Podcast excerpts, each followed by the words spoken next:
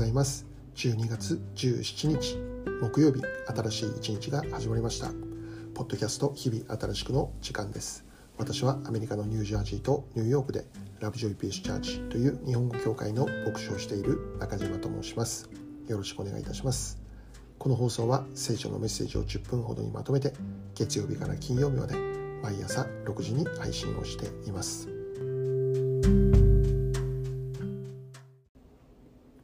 早速今日のメッセージですがまず今日の聖書の一節を紹介したいと思います。ルカ1章38節。マリアは言った。本当に私は主のはしためです。どうぞあなたのお言葉通り好みになりますように。こうして見つかいは彼女から去っていった。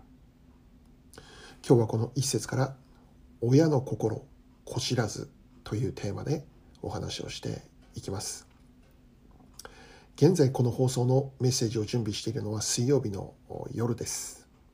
いつも前日の夜に、ま息子が寝静まってからですね、ま次の日のメッセージを準備しているんですけど、え現在こちらニュージャージーはですね、ま大雪ということでですね今年初の本格的な雪があもう外は降り続けているわけですね、え、ま外を見ればあこの津軽海峡ではないんですけど完全に冬景色でありますね。今晩中ずっと降り続けるとのことで明日起きたらどれだけ積もっているのか何より雪かきをしなければと考えるだけでこの憂鬱な気分になってしまうわけなんです。雪降ってテンション上がってたのはもう小学生ぐらいの頃までだったかと思いますね。明日は朝から心を決めて雪かきに勤しんでいこうと思いますね。それと同時に筋肉痛で苦しむようになる覚悟もしておこうと思っています。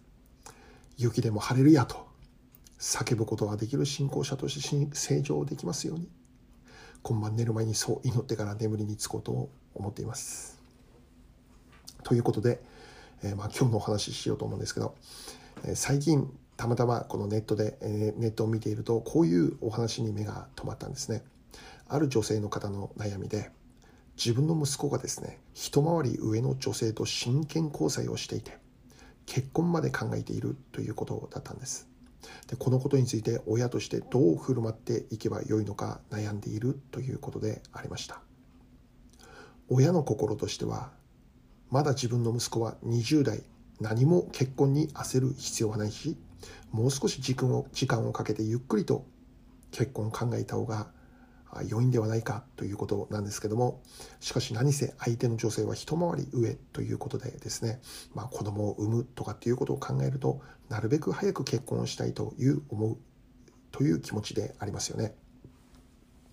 結局はこの年齢差のことが心配で、えー、まあ親の立場として心から祝福することができないという、まあ、そうそういう状態にあるとのことだったんです。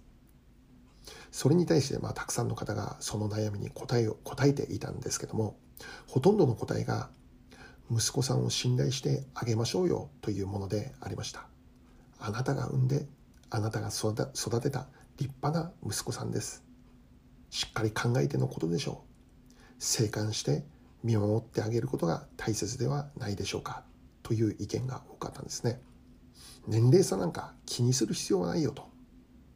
ただ結婚したからには最後までお互い幸せになれるように協力し合わなければなりませんよねという、まあ、結構肯定的な答えが多数見えたんですね。おそらくこの息子さんのお母様も、えー、十分分かっているんだと思います。人々が答えてくれたその答えに対して100%同意できるんだと思います。しかしそれがやはり自分の息子だからということで心を苦しんだと思うんですね。穏やかではいられないんでしょう。私も、まあ、息子はまだ1歳半、まあ、もうすぐ2歳小さいですけどもしですね将来一回りも上の女性を連れてきて結婚したいと言ってきたならばああどうするんだろうかなって考えるわけですね。心から祝福して喜んであげることできるのかなって安心してえー、結婚させることできるだろうかなって考えてしまうわけです。もちろん結婚とは2人のことですよね。親がとやかく言えることではなくて2人が本当に愛し合っていて幸せならば年齢差は関係ないそう思うんです。だから心の中では複雑な思いがあっても祝福するべきだと思うし喜んであげるべきかと思いますね。何よりも自分の息子ですから。彼の決断を尊重してあげたいそう考えると思います。しかし実際親の立場としては辛いんだろうと思うんですよね。でこの息子のいる父親として私だったらどこに落としどころを見つけるだろうかって考えてみました。結局私の場合だと自分の息子のことを信頼してあげようと思います。何よりもこの息子を愛してやまない神様のことを信頼しようと思います。今この瞬間も息子を愛し息子から離れず息子の手を握っていてくれている神様に委ねよう。そう思います。ここが結局神様を信じている親としての一番良い落としどころなのかなって思いますね。この世の中で息子のことを最も知っているのはその息子を育てた親であると思います。しかし親が知っている以上にこの息子のことを知っているのは神様なんだということなんです。親である私たちが知らない部分まで神様は知っておられる。親の範囲の届かないところまで神様は届いていくことができる。その神様に信頼することそして神様の子供として生きている息子を信頼すること。神様に守られて神様に導かれて生きている息子を信頼すること。ここに結論を見出すことになるのかなって思うわけですね。人間的には辛いでしょうけどしかし私たちにとっては神様に委ねた方がもっと良いということを知っているんです。聖書の中には状況は違うんですけど一つの大変な決断をした女性の話が登場します。マリアという名の女性です。実際彼女のもとにあこの突然ですね。彼女のもとに神の天使であるガブリエルが現れてあなたは身ごもって男の子を産みますというもう何ともとんでもないことを告げられたということなんですね。でこれを告げられた時マリアはヨセフという男性と婚約期間にいました。結婚の手前という状態ですね。当然まだ結婚していることではありませんから子供ができるということはありえないことでした。当時のユダヤの社会ではそんなことはあってはならないこと。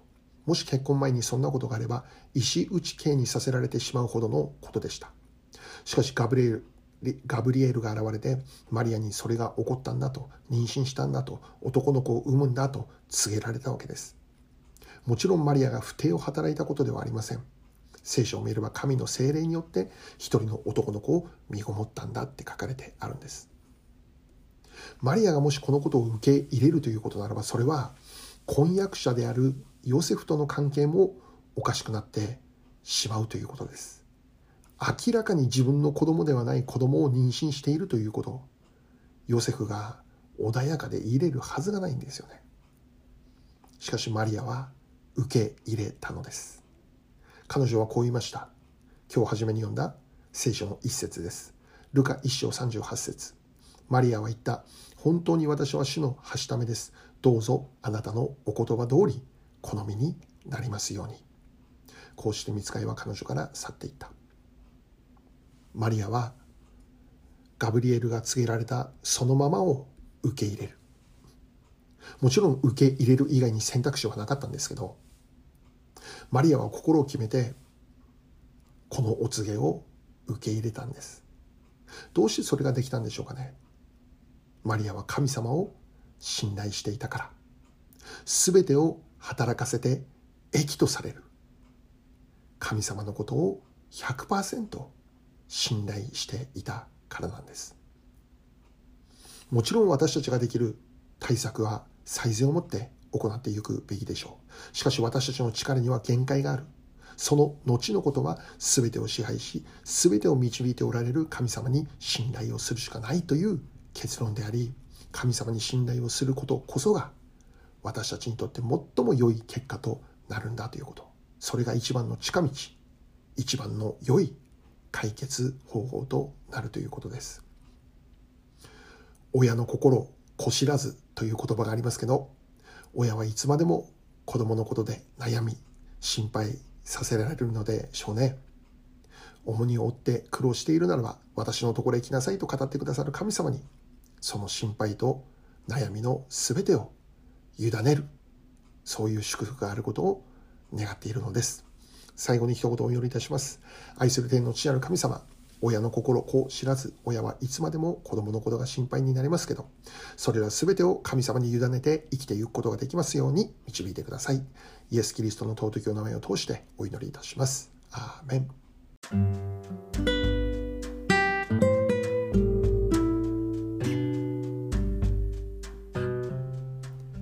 今日はここまでとなります。良い一日をお過ごしください。ではまた明日。